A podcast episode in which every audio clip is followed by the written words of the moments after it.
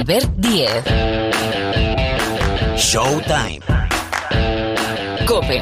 Estar informado.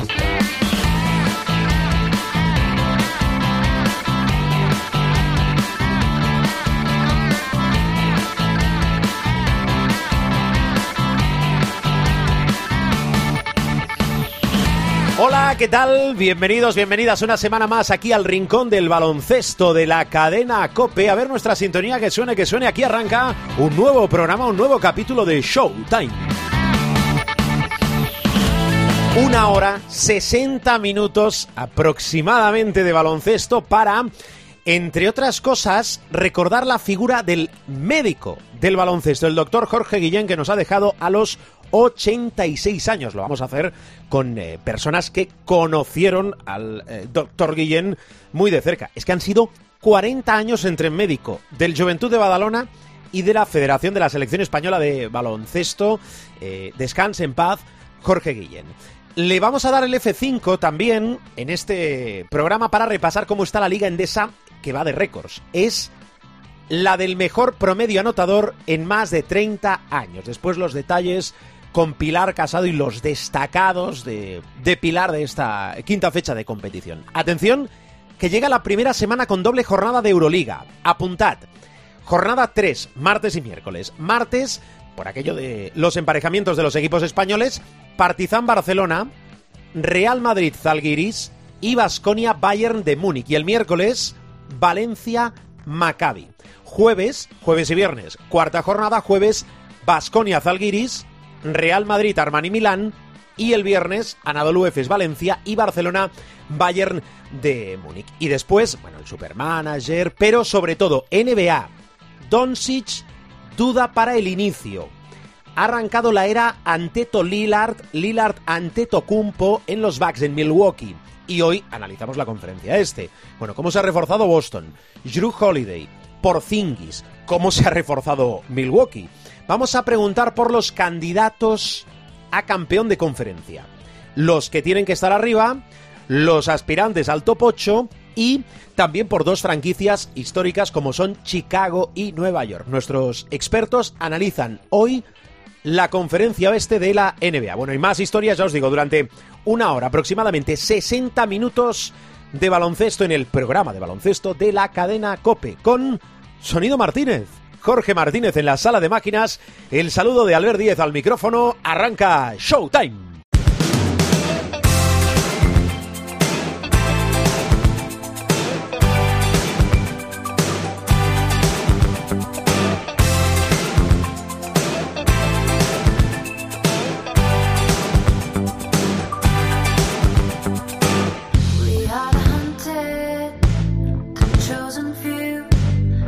Venga, como os digo, siempre vamos a buscar eh, respuestas a, a, muchas preguntas que tenemos que hacer. Lo vamos a, a, llevar a cabo en compañía de Pilar Casado.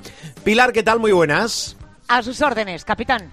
Joder, ya me has puesto aquí una tarjeta y una, una, presión.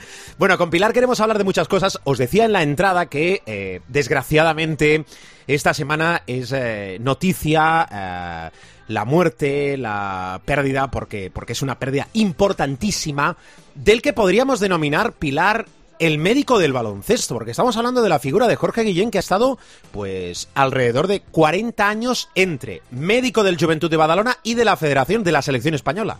Sí, es una persona, era una persona eh, realmente querida. Eh, cuando decimos muchas veces que era una persona entrañable en el caso del doctor Guillén, de don Jorge Guillén, eh, lo era, eh, no tienes más que ver el cariño de los muchísimos, diría que cientos de jugadores que han pasado por sus manos. Hay que decir que Jorge Guillén, bueno, pues empieza, digamos, a, relacionarse con el mundo del baloncesto en Zaragoza, el Iberia Zaragoza, claro, hay que tener unos cuantos años para acordarse de aquel equipo del Águilas Bilbao.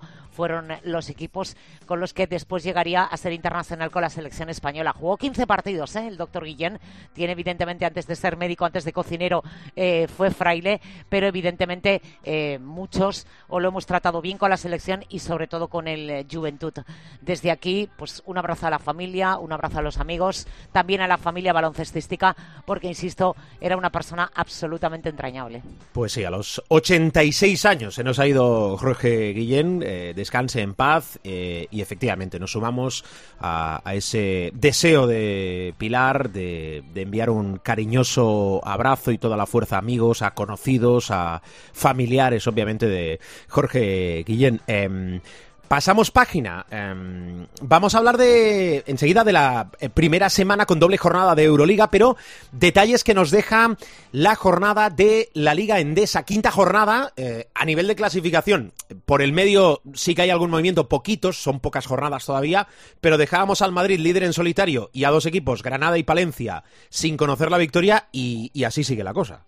Sí, es verdad que a nivel clasificatorio esto va a dar más vueltas que una peonza, pero es verdad que después de cinco jornadas eh, nos va dejando pequeños detalles. Al margen de esa situación clasificatoria, como bien dices, en la que el Real Madrid permanece como único equipo invicto y con otros dos cuyo balance es 0-5, que son el Thunder Palencia y el Covirán Granada, hay que hablar de los récords que han caído en estas primeras jornadas. Por ejemplo, estamos hablando de la mejor media de valoración. Se sobrepasa el 91,4%. Eh, todos los equipos están por encima del 90 en cuanto a valoraciones. Eh, habla bien de cómo juega el baloncesto español a través de la cantidad de asistencias, cómo cuida el balón los equipos. Pues bien, esa media ha subido a la nada despreciable cifra de 16.8. Y yo creo que hay un dato, eh, siempre pensamos o siempre vamos mirando, salvo contadas excepciones, evidentemente, o momentos puntuales en los que uno anda más rácano de cara al aro, que es la temporada más anotadora de la Liga Andesa en los últimos 35 años. Estamos hablando de un promedio de más de 83 puntos por encuentro. Luego alguno se queda un poco cojo. Estoy pensando en el Breogán Valencia del domingo, por ejemplo, que fue un 59-61. Pero no es lo normal. Eso en cuanto a números. Hoy hay que hablar de un jugador eh, que eh, me sorprende el arranque de temporada que está teniendo porque de hecho es la primera nominación que tiene como MVP. Él es estonio, es Cristian Kulamae, ya le conocíamos bien. Pues bien, en la victoria del Surna Bilbao Basket en casa ante Covirán Granada, el estonio se fue hasta los 33 puntos. Curiosamente le coinciden la cifra de puntos con la cifra de valoración que fueron 33. Hay que remarcar varias cosas. Uno, se está rehaciendo Unicaja y se está rehaciendo el Lenovo Tenerife. Ya empiezan eh, a sumar victorias tanto unos como otros. El Baxi Manresa, que tuvo que esperar hasta los últimos tres segundos de su partido para batir al Thunder eh, Palencia, se mete en esos ocho equipos teóricos de Copa del Rey. Luego veremos a ver dónde colocamos a Unicaja, porque todos sabéis que la Copa del Rey es en Málaga y por tanto tiene su plaza como anfitrión el equipo de Ivonne Navarro. Así que dependiendo de dónde esté, el corte se puede quedar en siete, recordemos. Y como decíamos, están compitiendo bien tanto el Thunder Palencia como el Covirán Granada, pero su cuenta de victorias ahora mismo sigue a cero. El Covirán Granada peleó y mucho en la pista del Surna Bilbao Basket, pero se fue de vacío y ni qué decir tiene del Sander Palencia, que está también con ese 0-5.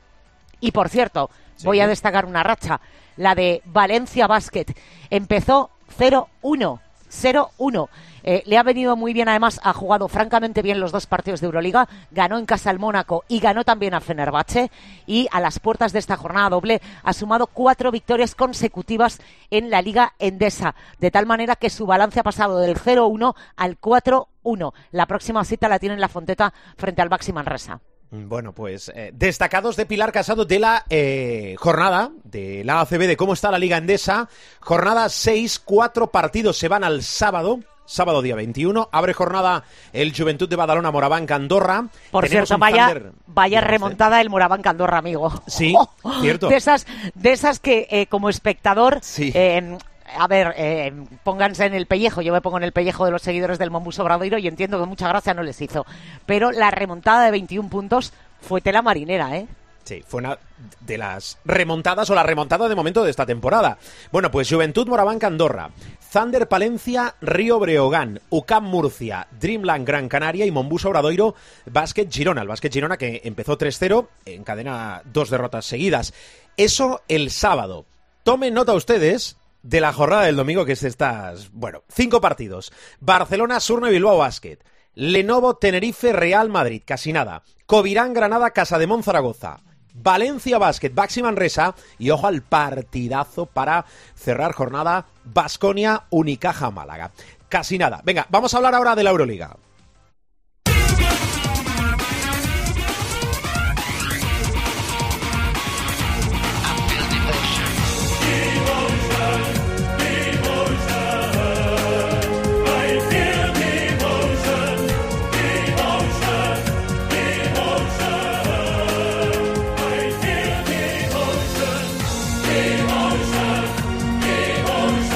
Yo que ya voy cumpliendo años, como todos, pero soy más de los clásicos y de, la sintonía original de, la Euroliga.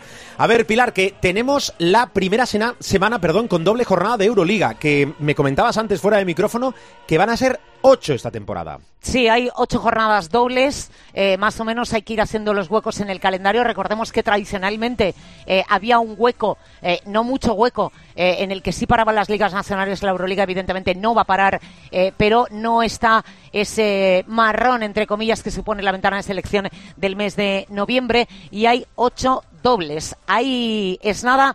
Esta va a empezar ya este martes, día 17. Yo creo que hay no es probablemente el partido más sentimental. Lo digo porque hoy hay una cita en Vitoria. Es su casa, es donde vive parte de su familia. Eh, regresa por primera vez a Vitoria con una camiseta en Euroliga que no es la del Real Madrid. Lo digo por el partido de Basconia Bayern de Múnich. Vamos a ver cómo está el equipo de Pablo Lasso, pero esa es una cita francamente interesante. Hay un duelo, yo creo, además esta tarde eh, que me parece apasionante y es el Fenerbahce Panathinaikos. Yo creo que es una buena piedra de toque para dos equipos que están en las quinielas de una teórica Final Four. Es verdad que el equipo de Itudis yo creo que siembra todavía muchísimas dudas y ver cómo Ergin Ataman ensambla todos esos fichajes en el equipo del Trébol. Creo que hay otro duelo eh, también francamente interesante que es el que se va a vivir en Milán con ese Armani Milán Olympiacos. Eh, yo creo que los equipos están todavía en una fase de rodaje, pero yo creo que nos puede dejar eh, buenas sensaciones. Y luego, evidentemente, por todo lo que rodea, hay dos duelos. Uno, la visita del Barça a cancha de Partizan. Es uno de los grandísimos ambientes, es uno de los grandes espectáculos. Vivir partidos de Euroliga en Belgrado, en ese Stark Arena. Y, por supuesto, partido, por cierto, declarado de alto riesgo eh, y esto no es habitual en el baloncesto, lo cual va a implicar un dispositivo de fuerzas de seguridad del Estado eh, más eh, grande de lo que es en un partido de baloncesto. La cita mañana en La Fonteta va a ser el primer partido desde que empezara el conflicto armado, la guerra entre Hamas y el Estado de Israel. Mañana en La Fonteta, Valencia Basket, Maccabi Tel Aviv. Mm. Está todo muy tierno porque llevamos solo dos jornadas, dos más sumamos esta semana, pero sí que mola ver la clasificación Barça, Real Madrid, Zalgiris, Valencia, tres españoles entre los cuatro primeros, entre los cuatro invictos, con ese 2-0. Sí que me ha sorprendido detalles de este arranque, insisto, todo muy tierno, hay que darle más margen a la competición para que entre.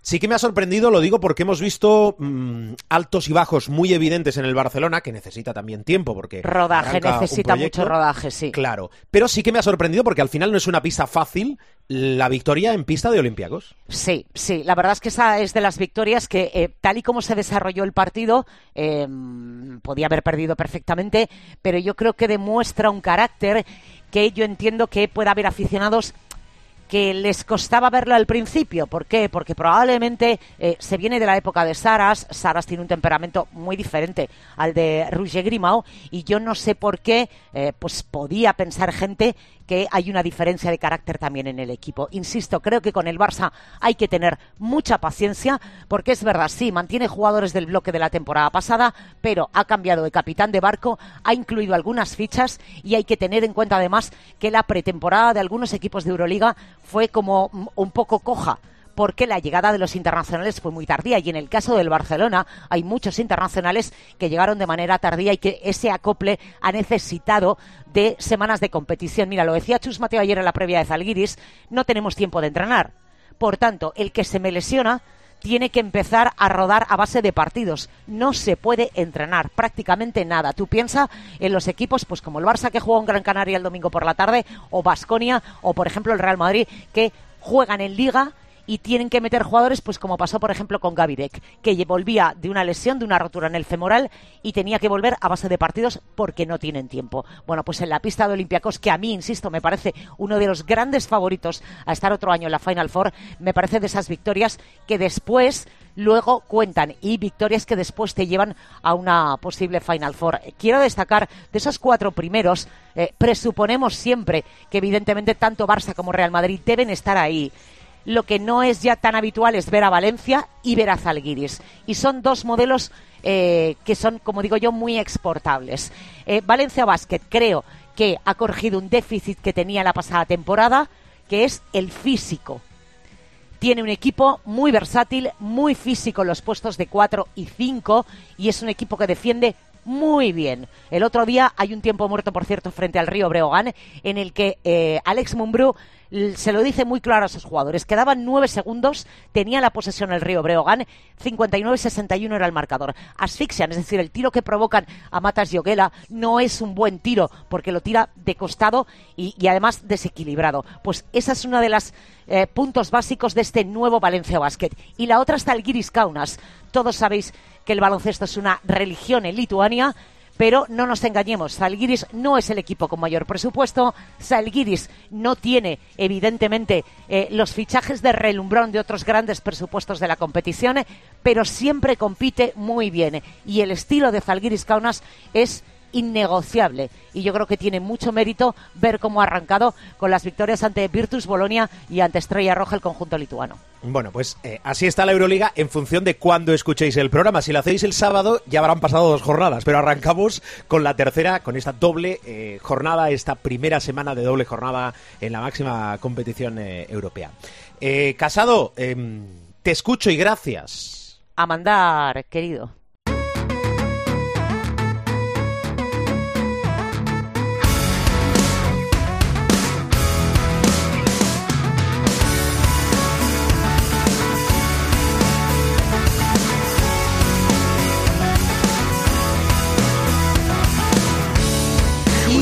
En Showtime, Miguel Ángel Paniagua, que es como una sección. Miguel Ángel Paniagua, es como una sección que, va sola. Hola Pani, ¿qué tal? Muy buenas. Muy buenas. Eh, para que veáis que casi casi nos, eh, nos conocemos con la mirada, bueno, y con la mirada y con el pensamiento, porque como uno está en Madrid, el otro está en Barcelona, aunque todo esto es global y vosotros no, no lo notáis o no debéis notarlo, eh, le voy a preguntar a Miguel Ángel Paniagua por Jorge Guillén, que eh, a, lo mejor incluso me descubre, y esto no lo hemos hablado, eh, que había amistad, relación seguro y anécdotas debes tener un porrón para explicar.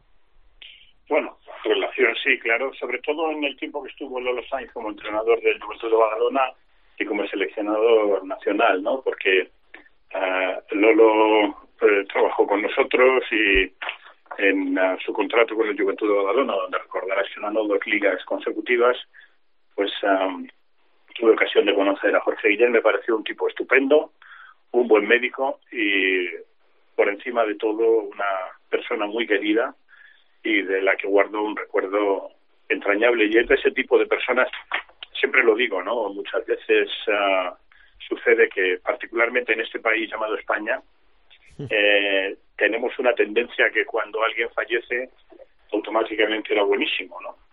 Pero hay ocasiones en las que eso es cierto y esta es una de ellas, ¿no? Yo lo que sí te puedo decir es que sin ser amigo suyo, porque para mí la palabra amigo tiene un componente mucho más uh, fuerte, ¿no? Mucho más íntimo, pero sin ser amigo suyo yo le conocí, yo le traté.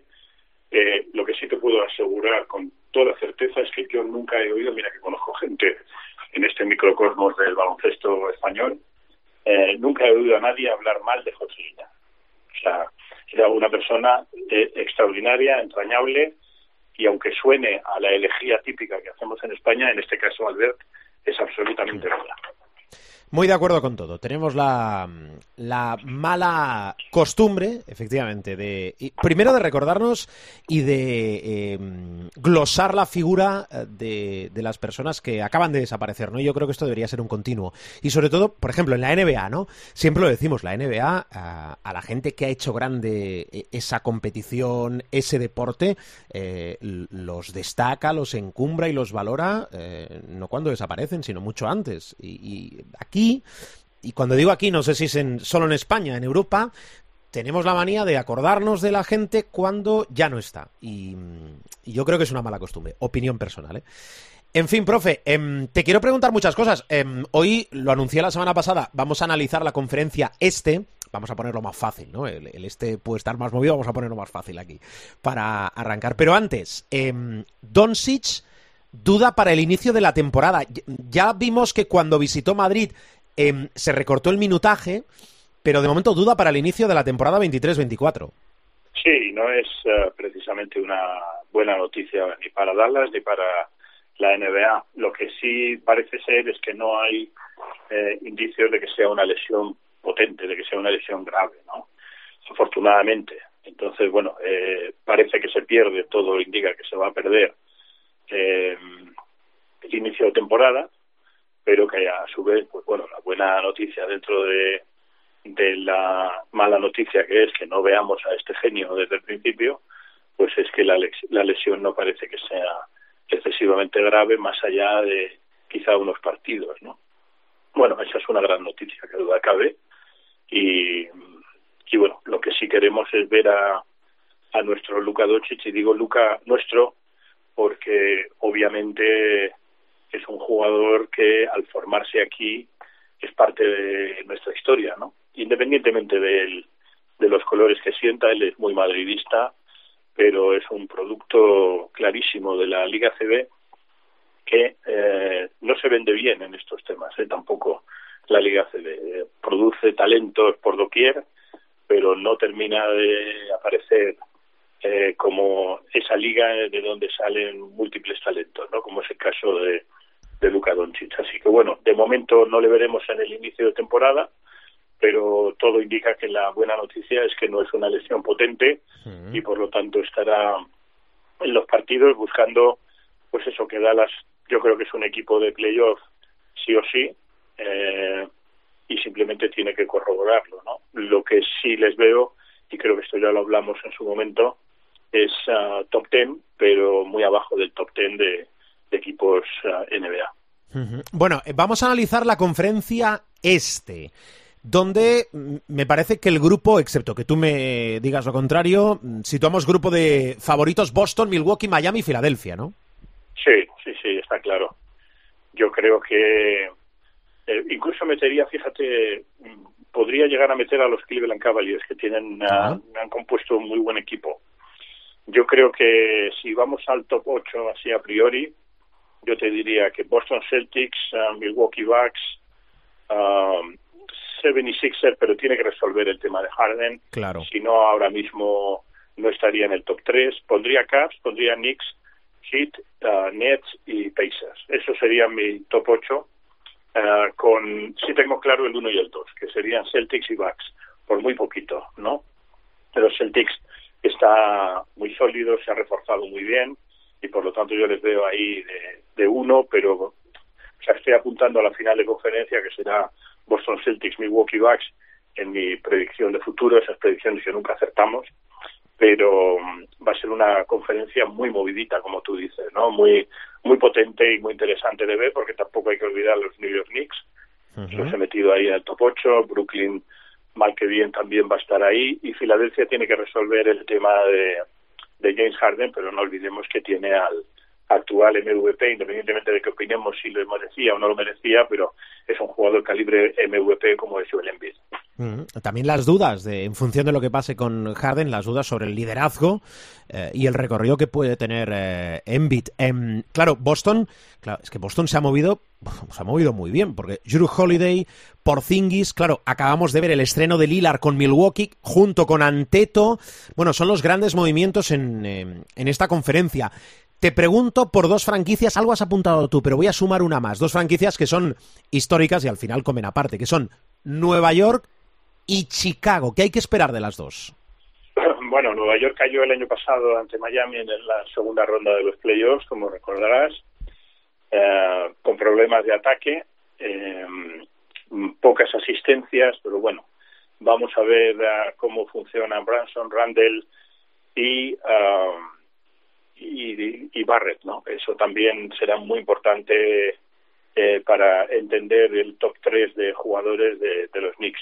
Yo les veo aproximadamente en 45 victorias, más o menos, y por lo tanto playoffs y por lo tanto, pues bueno, un equipo difícil de, de batir pero sólido, o sea, más sólido. Para lo que ha sido Nueva York en los últimos años, que era un poco el, el reír de la NBA, eh, Nueva York está bien, está sólido. Le falta una cosa muy importante que siendo Nueva York y siendo el entorno de Nueva York, todavía no ha conseguido Leon Rose, el, el presidente de los Knicks, que es atraer a una megaestrella como agente libre.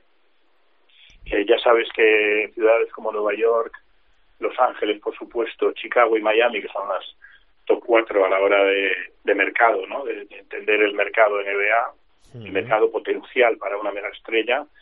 Eh, los únicos que no han conseguido últimamente una mega estrella en, en la época anterior, digamos, en la, en la, época de derrotas, porque nadie quería ir ahí, y ahora todavía porque no lo han conseguido, pero le falta una, una mega estrella eh, muy probablemente para conseguirla en, el mercado de agentes libres, pero todavía no lo han logrado. Yo creo que el día que lo logren, Nueva York será un equipo eh, seriamente contendiente, ¿no? Porque tiene una buena base, tiene un buen entrenador y por lo menos hay estructura, aunque tiene un propietario muy sui generis en James Dolan, pero Leon Rose desde que está ahí ha conseguido que los Knicks como club tengan cara y ojos, ¿no? Y y bueno, también hay que ver, por cierto, que no se me olvida, a Dante Di Vincenzo, el, sí. el recién llegado, que es un jugador al que hay que, al que hay que seguir también. Yo veo a Nueva York, ya te digo, en el entorno de las 45 victorias y jugando el playoff, eh, no creo que le dé para llegar más allá de una segunda ronda como el curso pasado,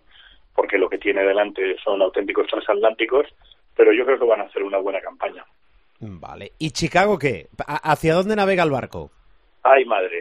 En Chicago pues, uh, eh, lamento decírtelo porque sé que eres un eres un acérrimo seguidor de los de los Bulls, pero les veo ahí en, en uh, desde luego en la, en la división, fíjate lo que tienen, tienen Milwaukee, Cleveland, Indiana, yo creo que son obviamente mejores que Detroit Pistons, pero les veo cuartos en la en la división um, y con uh, algunos problemas en, de, en defensa y, y bueno, y, y tienen la, la virtud de que tiran muy bien de tres, ¿no? Que, es un equipo que está por encima del 40% en tiros de tres. Um, bueno, yo creo que el fichaje de Jevon Carter es bueno porque es un jugador que aunque no maneja, o sea, no es un point guard, o sea, no es un base puro, es un gran tirador y buen defensor, que falta le hace a Chicago, pero claro, teniendo en cuenta uno la división que tiene, que están ahí los Milwaukee Bucks que van a ganar la división sí o sí, Cleveland que está potente, Indiana yo creo que es mejor, pues bueno, un cuarto puesto y ahí quizá por debajo del 50% de victorias pueda tener una opción muy remota de jugar los playoffs, pero bueno, yo creo que este año eh, toca sufrir un poquito. Bueno, pues nada, nos... Lo siento. No pasa nada, ¿no? Confiaremos en eh, la renovación de Vucevic y, y, en Patrick Williams y, y poquita sí, cosa más. Y en Jevon, efectivamente. Muy bien, profe. ¿Del este quieres apuntar algo más? de No de los favoritos, sino de este equipo, perdón, este grupo de equipos que quedarán por debajo, Brooklyn, no sé, lo que tú veas. Bueno, el, el problema más serio, sinceramente, como, como club, eh, que, que va a tocar fondo, yo creo, en de una manera clara es Washington Wizards, ¿no? Eh, es una lástima porque es una franquicia interesantísima, pero yo les veo muy, muy abajo. Y en Washington eh, eso no se tolera. O sea, eh, yo creo que, que puede haber uh, muchas dificultades ahí, que puede haber incluso West Junior, no me extrañaría que saltara porque en Washington no hay mucha paciencia. Han perdido jugadores esenciales como Bradley Bill y Porzingis, que tú lo mencionabas antes, y um, eh, les queda Jordan Poole, que es un jugador buenísimo, pero a mí me parece que Washington va, a ser un poco la, la decepción esta temporada, una decepción más o menos esperada. Eh, repito, en una división donde va a dominar Miami, donde Atlanta también tiene un equipo muy sólido que se va a meter en playoffs, casi seguro, vamos, sin, sin ninguna duda, con un entrenador como Quinn Snyder, y donde habrá que estar muy atento por eso, por el tumulto que puede haber es en Washington, sin olvidar lo que te decía antes, ¿no? A ver cómo resuelve Filadelfia el tema de Harden. Parece ser que eh, los Clippers intentan acumular opciones de, de draft para dárselas a Filadelfia, que está pidiendo muchísimo a cambio de Harden, como es lógico, pero ahí puede haber mucha, mucha tormenta. El jugador incluso ha amenazado, y esto no ha salido mucho en la prensa, pero ha amenazado con jugar a medio gas, cosa que no sé cómo se puede hacer, pero como lo haga se puede encontrar con un problema muy serio en donde incluso le pueden suspender de empleo y sueldo, pero vamos, la, la cosa pinta muy, muy, muy mal. Eh, mi amigo Daryl Morey y Harden, por supuesto, no se hablan, no se dirigen la palabra.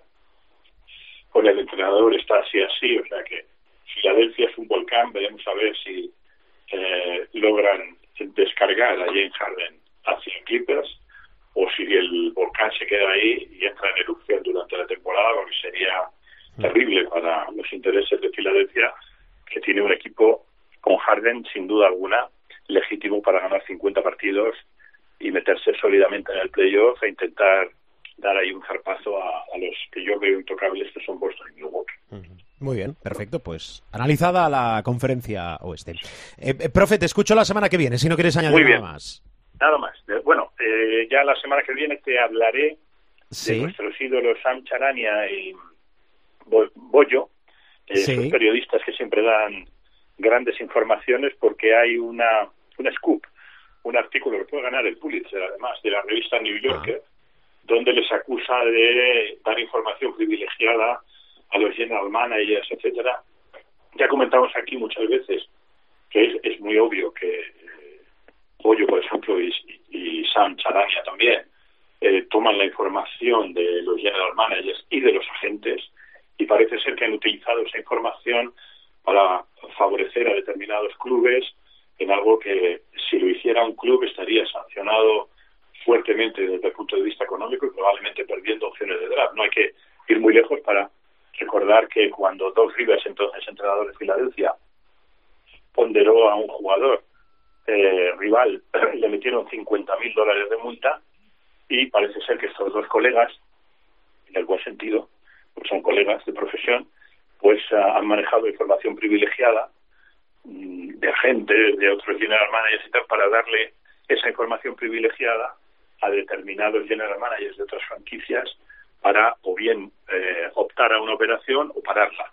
Y eso obviamente es un, como diría Rubén Parra, es un tampering, es una manipulación de mercado de libro, ¿no? Pero al ser periodistas y no estar en principio bajo el manto de la NBA, veremos a ver por dónde sale el tema, pero eh, yo, al que pueda, recomiendo que se lea en la revista New Yorker eh, este scoop, este artículo de investigación, porque es muy interesante y también toca algo que es uh, para nosotros muy interesante también, que es la ética periodística, ¿no? Hasta qué punto el manejo de información privilegiada, en este caso sensible, deportiva, pues eso no eh, eh, algo que tenemos que cuidar mucho y que muchas veces eh, la, la, tendencia que tenemos es que cuando tienes información o la sueltas o se la sueltas a alguien que no debes, pero es muy interesante desde todos los puntos de vista. Perfecto, pues apuntado está deberes para la semana que viene. Esto lo explicará, hacemos así un next coming. La semana que viene nos amplía Miguel Ángel Paniagua. Eh, Pani, un auténtico placer, gracias. Igualmente, Alberto, un abrazo.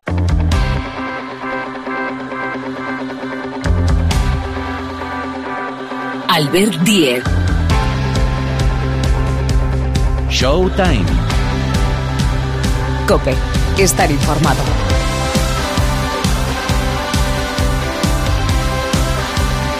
Pues aquí seguimos en Showtime, tenemos más cosas. Em, me interesa hoy, hoy es un, un modo reducido, que es difícil esto, ¿eh? pero le voy a pedir a Parra sus destacados, sus pinceladas de la conferencia oeste. ¿Cómo ve Rubén Parra el este, la lucha por la cabeza y el resto de configuración de la conferencia? Hola Parra, ¿qué tal? ¿Cómo estás? Muy buenas. ¿Qué pasa, Albert? Pues vamos con una guía de bolsillo de lo que espero de- del este en la NBA este año. Todo lo que no sea una final Milwaukee Bucks Boston Celtics será sumamente llamativo. Son los grandes favoritos. Eh, Milwaukee todo girará en torno a, a dando por hecho que Anteto es una máquina implacable. eh, de la salud del fichaje estrella de la temporada dependerá el éxito de la apuesta. El fichaje de Cameron Payne, por cierto, me parece un gran acierto eh, para darle descansos de calidad a Lillard. En cuanto a los Celtics, pues la llegada de Porzingis y de Ru Holiday les coloca más si cabe como superpotencia. Para mí es el quinteto más redondo que hay en, la liga, incluso por encima del de, del de los Suns. Eh, la duda, pues la ausencia de, de Smart y de Robert Williams y en menor medida la de Michael Brogdon y, Grant Williams. Si no hay una pérdida de identidad muy grande al perder a cuatro jugadores que han sido muy importantes en el corazón de, de la afición céltica en los, en los últimos años. En un segundo escalón, a rebufo, por así decirlo, pondría a los Cavs, que mantienen todo lo bueno que tenían y le suman a Max Struz tras su temporada en Miami. A ver cómo evoluciona la baja de Ricky y si podemos volver a verle jugar en algún momento de la temporada. Y hay que destacar, ya lo hemos dicho en alguna ocasión, el apoyo que le ha mostrado la, la franquicia, que es, es loable, es lo que toca, pero, pero está bien que sea, que sea así. Luego los Sixers, que están pendientes de lo que termine pasando con, con Harden, si no dan su, su brazo a torcer y a, ver si se queda, si la barba permanece en Filadelfia, pues han hecho adiciones de veteranos interesantes. Suman carácter con Beverly y tiro exterior con, con y con el veteranísimo Danny Green. Y luego los Heat, eh, ese es el, último equipo que pondría el rebufo, más que nada por el temporadón que hicieron el, año pasado, eh, sobre todo en playoffs. Eh, la historia es que los Heat para mí son los grandes damnificados de todos los movimientos de off-season. Han perdido a Struz y a, y a Gabe Vincent, que fueron muy importantes el, el último curso, y no ha podido hacerse ni con Lillard, que era la, piedra preciosa más preciada, ni con Ru Holiday, que al final ha terminado recayendo en Boston. Es que encima, eh, no es que no se hayan reforzado, es que los, los dos jugadores que querían han ido a, a sus máximos eh, rivales. Por seguir con el resumen de la conferencia este, habría que hablar de equipos que apuestan por la continuidad. Atlanta ha perdido a John Collins, cogen a Patty Mills, todo va a seguir girando en torno a Trey Young y a DeJounte Murray. Eh, los Bulls, pues más o menos como el año pasado, se han movido poco y la verdad, tienes que tener pocas esperanzas eh, de verlos arriba al ver, de verlos por lo menos muy arriba. A, ver qué hacen eh, Zach Lavin de Mar de Rosen y, y Busevic este año y a ver si termina volviendo los Ball, que es la, la gran incógnita. Los Knicks también son el tercero de, en discordia. Eh, en este apartado de la continuidad, de los equipos que buscan continuidad. Son más o menos también los que fueron el curso pasado, sin grandes movimientos, y apuestan por una continuidad de, un grupo que el año pasado les llevó a la quinta plaza del este en liga regular, con Jalen Branson y Julius Randle, rodeados de, jóvenes eh, que son una buena apuesta de futuro. Vamos ahora con las incógnitas, eh, principalmente los Raptors. La pérdida de Van Vliet va a ser difícil de suplir, por mucho que hayan fichado al MVP de último mundial. No veo yo a Reder tirando de, del equipo. Eh, y sí entiendo que Siakam y Barnes deben de ser los que tiren de ese carro. Eh, los Pacers, que parten de muy abajo, pero tienen buenos refuerzos con Bruce Brown sobre todo y con Obi Toppin para el juego interior y tengo muchas ganas de ver a Maturin en su segundo año. Entiendo que con Halliburton a los bandos eh, deberían crecer a la fuerza. Los Nets han perdido infinidad de, de tiro exterior sin Joe Harris, Seth Curry y Patty Mills. Tirarán del núcleo que se creó tras el traspaso de Kevin Durant a Phoenix y tienen la incógnita del estado de Ben Simmons en su, en su regreso. Eh, gran incógnita por cierto. Y luego los Hornets que solo ya con la llegada de, de Brandon Miller a mí me parece bastante mejores que el año pasado. Eh, la baja de, Kelly Oubre tampoco creo que les cambie la vida y hay que ver cómo, cómo evoluciona el crecimiento de, la Melo Ball, que está haciendo muy buenos años en, en sus primeras temporadas en la NBA. Siguiendo con la juventud, eh, la juventud al poder, por así decirlo, hay dos equipos en los que nos tenemos que fijar, que son los Pistons y Orlando. Los pistos con el regreso de Cunningham tras su lesión mejorarán a la fuerza. Tengo curiosidad por ver cómo desarrollan el talento, el talento joven que tienen, que tienen mucho además, con el novato Ausar Thompson, con nueva adición a los AB, a los Duren, a los Weisman y compañía. Tengo mucha, mucha curiosidad por ver cómo funcionan los Pistons este año. Y luego Orlando, que tiene que seguir creciendo de la mano de, dos super cracks, eh, de Banquero y de, y de Frank Wagner. Lo que pasa es que creo que se quedan un poco cortos en, en calidad para pelear todavía por grandes cotas, pero mejorarán. Y luego hay un último apartado que es, pero ¿a dónde va muchacho? En el que podríamos meter a, a un único equipo que son los Washington Wizards han perdido a sus dos mejores jugadores, a Bradley Bill y a, Porzingis, y a ver que ver, habrá que ver cómo, cómo resulta el combo eh, Kuzma Pool.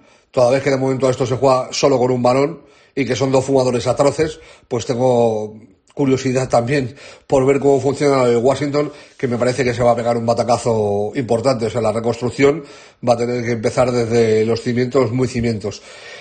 Por, comentar algo que pueda ser positivo de los Wizards es que tengo ganas de ver la evolución de Bilal Koulibaly, que más allá de Wembanyama, de Henderson y de, y de Miller, para mí es el, jugador al que más me apetece ver en esta nueva temporada. Pero ya te digo, tampoco espero gran cosa de, los Wizards, eh, que para mí en, esta temporada eh, no van a dar grandes alegrías a su afición.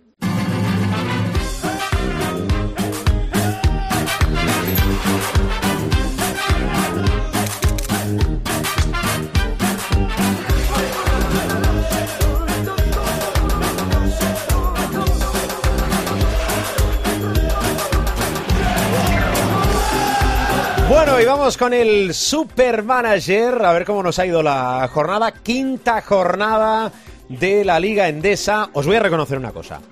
No hice cambios. Ah, ahora le estoy dando una excusa a Gil para el palito. No hice cambios. 100 puntos. Bueno, 100.2. Arregladita la cosa. Para no haber hecho cambios, no está mal. A ver, Gil, eh, destacados, puntuación, lo primero, puntuación y clasificación de la jornada y de la general. Hola Gil, muy buenas. Buenas, buenas, buenas, buenas, bueno, eh, vaya por Dios, también es casualidad, ¿eh? Una semana que nos vamos a los 133,20, que tampoco es una puntuación para tirar cohetes, pero tampoco es una puntuación para pegar puñaladas. El director del programa dice que eh, hagamos del tirón la sección. Pues nada, vamos a ello.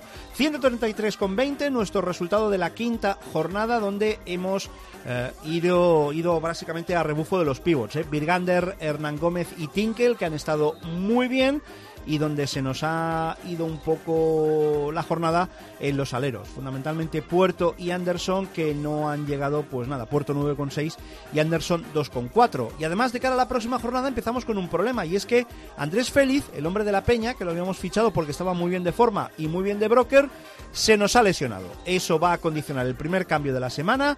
Los otros dos que se van a ir fuera van a ser Anderson en los aleros y Ojeleye en los pivots, con lo cual ya vamos forzadísimos de cara a hacer los cambios de la jornada. Pero bueno, Dios proveerá.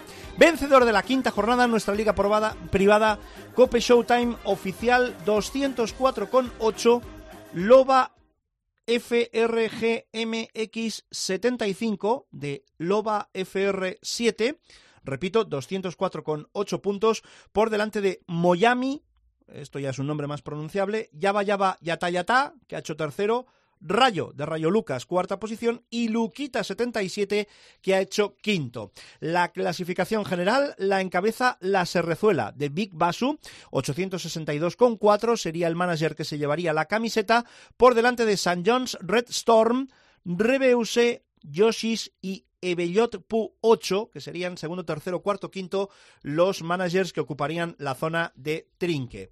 Respecto a los planes para la próxima jornada, lo dicho, se va Feliz lesionado, se va Anderson, se va Ojeleye y prácticamente pues entre estos nombres van a salir los eh, recambios. Yo creo que voy a tirar de Rocas Jokubaitis en el Barça porque en principio podría tener minutos frente a Bilbao y por lo que se refiere a la zona de pivots pues me gusta Robinson y, y poca cosa más, porque, porque Jones de Bilbao pues eh, tiene un partido en el Palau Blaugrana y no parece y no parece el hombre más adecuado para contratarlo esta jornada. En cuanto a los aleros, pues me quedo con ganas de Marinkovic y me quedo con ganas de Badio, aunque también ese Valencia Baxi Manresa me hace pensármelo pensármelo varias veces. Nada, en resumen, que sigan jugando, que sigan disfrutando de los fracasos de Hall of Shame una semana más y nada, en el próximo capítulo de Showtime volvemos a la carga.